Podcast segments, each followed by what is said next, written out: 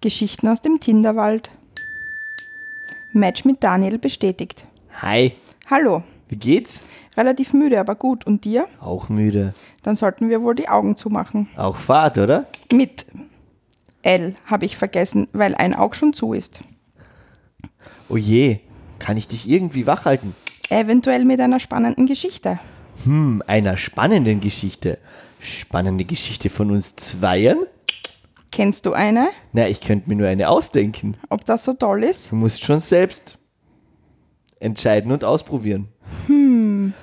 Hm. Versuchen wir es mal. Okay.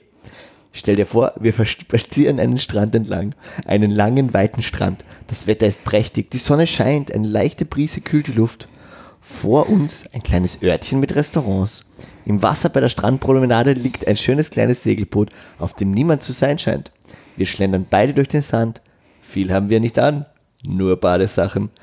Beide unsere Blicke sind auf das Segelboot gerichtet und unsere Gedanken scheinen unabhängig voneinander darüber zu kreisen. Noch munter oder schon eingeschlafen?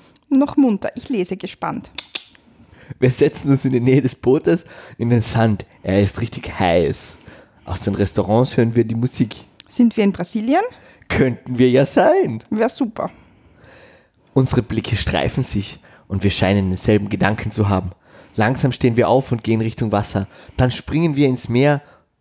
Dann springen wir uns Meer und beeilen uns schnell zum Segelboot zu schwimmen.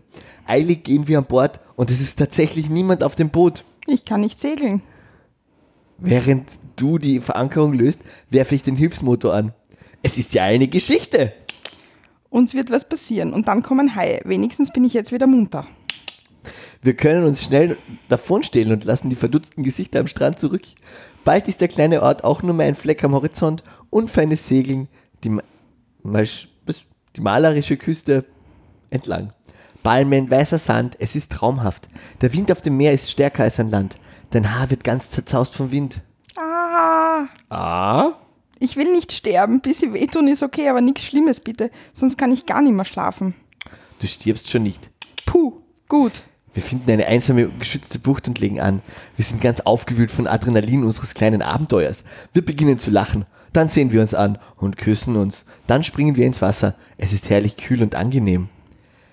Wir können sogar stehen im Wasser und spüren den Sand zwischen unseren Zehen. Wir küssen uns wieder, nur diesmal inniger, die Arme fest umschlungen. Sollen Haie kommen oder machen wir da weiter? Eher keine äh, Haie. Wir laufen an den Strand, werfen uns in den weichen Sand und küssen uns wieder innig. Die Hände erforschen gegenseitig den Körper des anderen. Ich spüre deine zarte Haut. Ich küsse deinen Hals. Langsam öffne ich dein Bikini-Oberteil.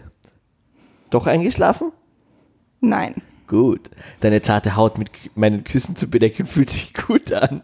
Schon ist dein Bikini-Oberteil einen guten Meter weit weggeflogen. Jetzt spürt sich die Haut unseren Oberkörper direkt aneinander.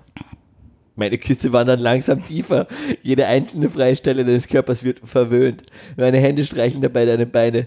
Ich hoffe, du genießt das. Das weißt du als Erzähler ja. In deiner Vorstellung tust du es und in meiner Vorstellung. Äh, Entschuldigung, in der Geschichte tust du es und in meiner Vorstellung.